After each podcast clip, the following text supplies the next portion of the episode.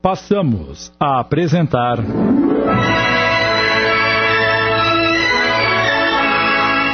Todos os animais merecem o céu. Obra de Marcel Benedetti, adaptação de Sidney Carbone.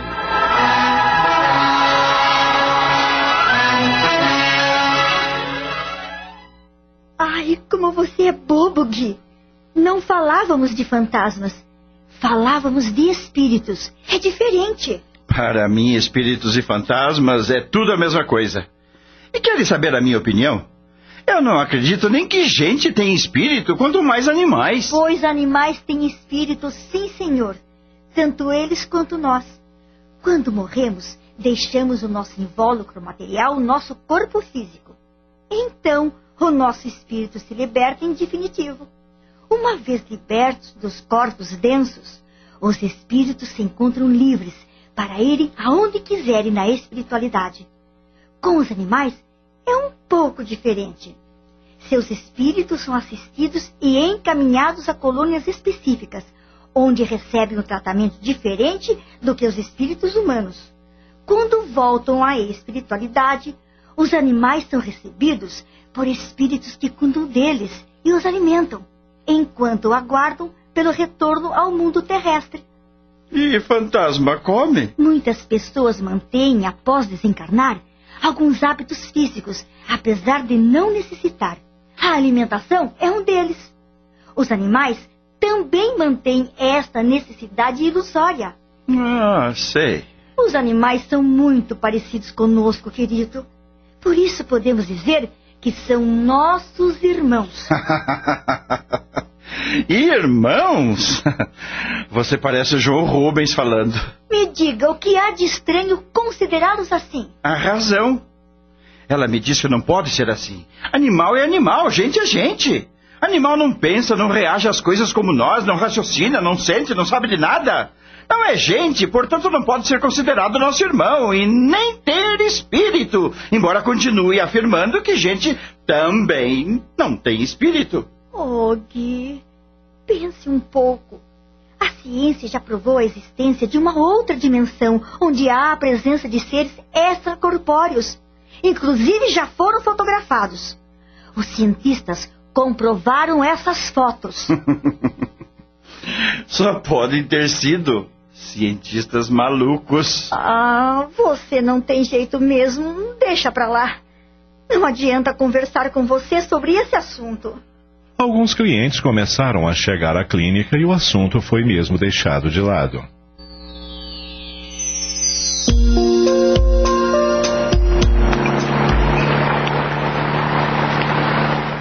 No final daquela tarde, Guilherme foi fazer um atendimento na fazenda do senhor Ishimura. Ele seguia de carro por uma estrada que cortava um grande canavial por onde poucas pessoas passavam. Bem por isso, qualquer eventualidade ou algum acidente que acontecesse levaria horas até que alguém notasse. Em sua casa, alguém o aguardava preocupado. Era Boris, o seu cão cego, que de repente ficou agitado. Ele latia como se algo o incomodasse. Agitado, não conseguia permanecer parado em algum lugar.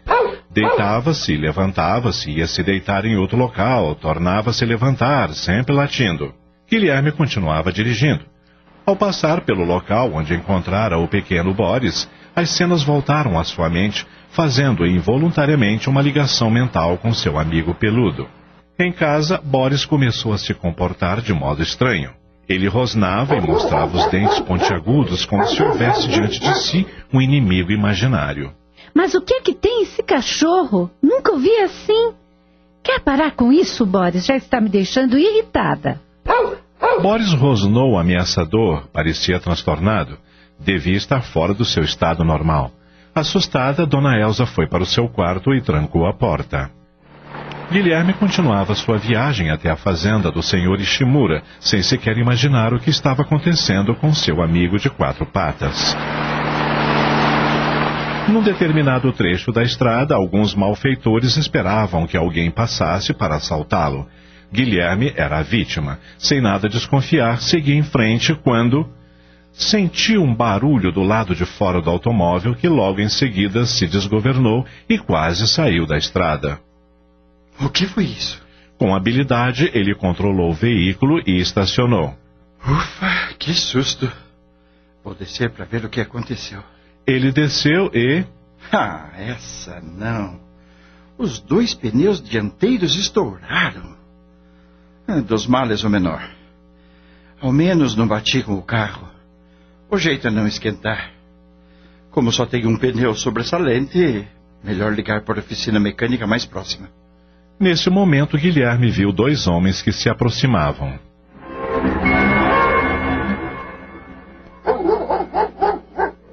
Em casa, Boris estava agressivo, desesperado. Suas feições estavam transformadas, parecia um cão selvagem. Em certo momento, ele arreganhou os dentes e correu em determinada direção, como se fosse atacar o inimigo, mas bateu com a cabeça na parede e desmaiou. Guilherme apavorou-se ao ver aqueles homens estranhos, um deles com um revólver na mão, vindo em sua direção. O que é isto? Quem são vocês? Eram dois assaltantes que deliberadamente colocaram um artefato perfurante na estrada, o que provocou os estouros dos pneus. O que vocês querem? Fique frio, meu chapa. Entregue todo o dinheiro e nada vai te acontecer. Apavorado, ele mete a mão no bolso e retira algumas folhas de cheques recebidas de clientes. Não tenho dinheiro, só estes cheques. Tá tirando uma com a nossa cara, mané. Vá passando a grana ou eu te meto umas azeitonas na sua cachola, falou? Mas eu já disse que não tenho dinheiro, só esses. Ele não terminou a frase, Ah! pois um dos homens desferiu violento tapa em seu rosto. Passa a grana de uma vez ou te arrebento a cara. Aquele tapa no rosto estimulou o lado animal do veterinário. Guilherme se viu em uma situação aparentemente sem solução. Ele não tinha dinheiro e os marginais não queriam outra coisa. Provavelmente seria morto se não os atendesse. Então seus instintos de sobrevivência começaram a aflorar. Ele sentiu o coração bater mais forte e suas veias saltarem. Não iria se entregar sem lutar, mas neste momento. Um cão enorme, rosnando com ferocidade, surgiu a uma certa distância. Os assaltantes, amedrontados, não apenas pelo som do rosnado, mas pela feição assustadora daquele animal de grandes olhos amarelos, como duas bolas flamejantes, ficaram petrificados. Mantendo o olhar penetrante dos assaltantes, com os pelos das costas eriçados, a fera foi avançando lentamente em direção a eles. Um dos homens, aterrorizado, gritou para o que estava armado. Atire, seu idiota! O que está esperando? É, é pra já. A arma desferiu dois tiros, mas a fera insistiu em avançar, como se nenhum dos projéteis pudesse atingi-la. Maldição! Vamos fugir. O cão saltou sobre um deles enquanto o outro continuou a atirar, mas o animal parecia imortal e indestrutível. Os projéteis ricochetearam nas rochas atrás dele, parecendo que o atravessaram. Isso não é coisa deste mundo! O homem saiu correndo em disparada. O outro, que havia caído, conseguiu levantar-se e também saiu correndo, e ambos desapareceram no meio do canavial. Durante quase um minuto, Guilherme ficou diante daquele animal, observando-o, admirado com sua coragem, tentando entender se o que via era real ou imaginação de sua mente, cansada por excesso de trabalho. Eis que houve um choramingo amigo. Surpreso e tenso, ele pergunta: Boris, é você? É você, meu amigo? Estamos apresentando. Todos os animais merecem o céu. Voltamos a apresentar. Todos os animais merecem o céu. Adaptação de Sidney Carbone.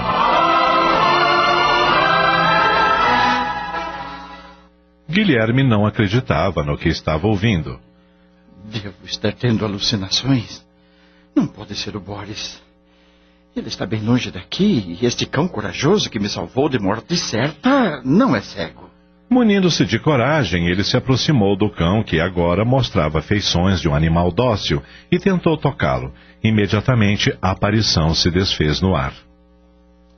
Com o susto, Guilherme se sentiu atordoado e quase desmaiou, mas, apoiando-se sobre o veículo, não se deixou abater e se recompôs. Devo ter sonhado. Não houve assalto e nem o Boris esteve aqui para me salvar. Tudo não passou de uma alucinação. Acho que bati com a cabeça quando o carro derrapou e imaginei tudo isso. Não há outra explicação. O melhor que tenho a fazer é ligar para a oficina mecânica, mandar alguém me trazer um pneu e voltar para casa. Devo estar esgotado. Assim que ele fez menção de entrar no carro para pegar o celular, ouviu o ruído do motor de um carro que se aproximou e parou ao lado dele. A porta do carro se abriu e uma jovem desceu, indo ao seu encontro. Cláudia! Ah, que bom que é você, meu amor. Ela assustou-se ao ver o estado do namorado. O que aconteceu, Gui? Você parece assustado. Que ferimento é esse na sua testa? Ele resume o acontecido, omitindo que quase fora assaltado e salvo por um cão. Os pneus do meu carro estouraram e eu bati com a testa no volante. Mas o que você está fazendo aqui? Vim ajudá-lo, ora.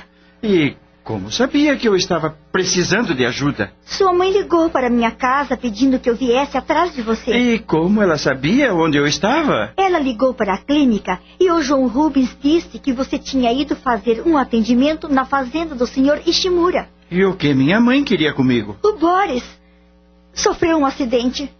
O que houve com o Boris? Dona Elsa disse que ele estava agressivo. Não parava de latir e corria de um lado para o outro. Acabou batendo a cabeça na parede e desmaiou. Me leve para casa. Preciso ver isso de perto. Não acha melhor ir para o hospital primeiro para cuidar desse ferimento? Ora, é só um cortezinho. Eu mesmo faço um curativo. Me leve para casa. No caminho passamos na oficina mecânica e eu peço para virem buscar o meu carro. Ok. Chegando em casa, Guilherme foi logo perguntando por Boris. Ele já voltou acima e está choramingando. Deve estar sentindo dores. Não sei o que aconteceu, meu filho. Nunca vi o Boris tão agressivo como hoje. Guilherme correu até o quintal onde o cão estava deitado, choramingando. Calma, amigo, está tudo bem. Eu vou cuidar de você. O veterinário examinou e aparentemente ele estava bem. Ah, está com dor de cabeça, não? Vou te dar umas gotas e a dor vai passar logo, logo. Depois de medicado, Boris se acalmou e dormiu.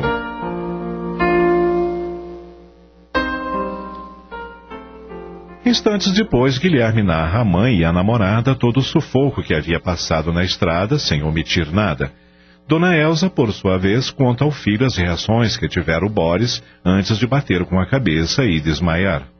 Não é estranho tudo isso? Eu confesso que ainda estou aturdido. Como aquele cão que parecia ser o Boris pode ter surgido do nada e desaparecido da mesma forma? Será que eu tive uma alucinação ou estarei ficando louco? Não diga bobagem, meu amor. Há uma explicação para isso. Quando você passou pelo local onde encontrou Boris recém-nascido, imediatamente você fez uma ligação mental com ele. E quando aconteceu o acidente, você ainda estava pensando nele. Por isso, aqui em casa, ele pôde perceber tudo o que aconteceu e ficou transtornado, como disse a dona Elsa. Quando ele pressentiu o perigo, quis estar com você para protegê-lo. Não podendo estar fisicamente, seu espírito poderia, por isso, tendo se acidentado, desmaiado, desdobrou-se e materializou-se usando o ectoplasma denso dos bandidos. Para aqueles homens, era como se estivessem diante de um fantasma mesmo, pois, na realidade, o corpo físico do Boris não estava lá. então, meu cão é um paranormal? Não ria, Gui, o caso é sério. O que aconteceu com o Boris não é nada de sobrenatural. Isso faz parte de um fenômeno absolutamente natural e, apesar de não ser comum, é perfeitamente plausível. A conversa se estendeu por mais um tempo até que Cláudia se despediu e foi para casa. Cansado como estava, Guilherme tomou um banho, jantou e foi para a cama. Assim que adormeceu, viu-se novamente nas dependências da colônia espiritual para animais, o Rancho Alegre. O senhor Gustavo recebeu e eles continuaram a visita que haviam começado na noite anterior. Conheceram diversas dependências da colônia em uma delas, o veterinário pôde perceber que os espíritos dos animais que desencarnaram por alguma enfermidade grave eram tratados em alas específicas, onde recuperavam as aparências saudáveis que tinham antes de adoecerem. Curioso, Guilherme perguntou. Seu Gustavo, eu tenho um cão, o Boris. Ele nasceu com os olhos bons, mas ficou cego. Por que aconteceu isso? Porque era uma necessidade de aprendizado para o nosso amigo. Na verdade, o Boris é Bob reencarnado. Lembra-se do Bob? Claro. Era um cão da raça Malamute que eu tinha quando era criança. Lembro-me que eh, minha mãe ficava nervosa com a bagunça que ele fazia. Rasgava as roupas que estavam secando, derrubava os vasos de flores e uivava a noite inteira. Minha mãe ficava louca com ele. Ah, mas o pobre teve um triste fim. Certo dia apareceu morto. Uns arruaceiros atearam fogo nele. Só ficamos sabendo no dia seguinte. Foi horrível. Eu nem quis vê-lo. O pobre estava carbonizado. Mas o que achei estranho é que após a morte do Bob, meu pai chorava muito e acabou adoecendo. Mesmo quando estava para morrer, ainda chorava quando falávamos do cão. Acho que ele gostava muito dele. Minha mãe também evitava falar disso e até hoje chora quando toco no assunto. Por que será? Isso não vem ao caso no momento. Por hora é suficiente que você saiba que o Boris é o Bob, que voltou para vocês. Enquanto conversavam, alguém de longe fez um sinal para Gustavo. Guilherme reconheceu aquela figura esquálida. É. É o meu pai. Sim, embora magro, fraco, pálido, era o seu pai. Gustavo pediu para que o homem se aproximasse. Cabisbaixo e com a voz fraca, ele perguntou: Eu poderia falar com o Guilherme por um instante? Claro, Sr. Vitor. Fiquem à vontade. Eu voltarei depois. Até logo, Guilherme. Gustavo os deixou a sós. A surpresa de Guilherme foi imensa ao ver no pai a figura de um homem doente e envelhecido. Sua aparência era de alguém com mais de 80 anos, alguém que sofreu muito e ainda sofria. Vitor se aproximou do filho sem coragem de olhá-lo nos olhos, parecendo envergonhado de algo. Guilherme o abraçou ternamente, feliz por vê-lo vivo. Ficaram abraçados por algum tempo até que o rapaz disse: Que felicidade, pai! Finalmente o reencontro. Notando que Vitor ainda permanecia com o olhar baixo e triste. Mas por que não sinto a mesma alegria no senhor? Por que não me olha? Não está feliz em me ver? Não se trata disso, meu filho. É que não sou digno de olhá-lo nos olhos. Por que está me dizendo isso? Eu cometi um crime e me culpo por isso ainda hoje. Estou aqui para te pedir perdão. Perdão? Mas perdão do quê? O senhor não me deve nada. Sempre foi um ótimo pai. Eu é quem deveria agradecer por ter sido filho de um homem tão maravilhoso como o senhor. A consciência pesada foi a causa da minha enfermidade. E as lembranças tristes são as causas da minha atual aparência. Mas o que o senhor fez de tão grave, pai? Eu fui o responsável pela morte dolorosa do Bob, meu filho. O quê? Fui eu quem ateou fogo naquele pobre animal.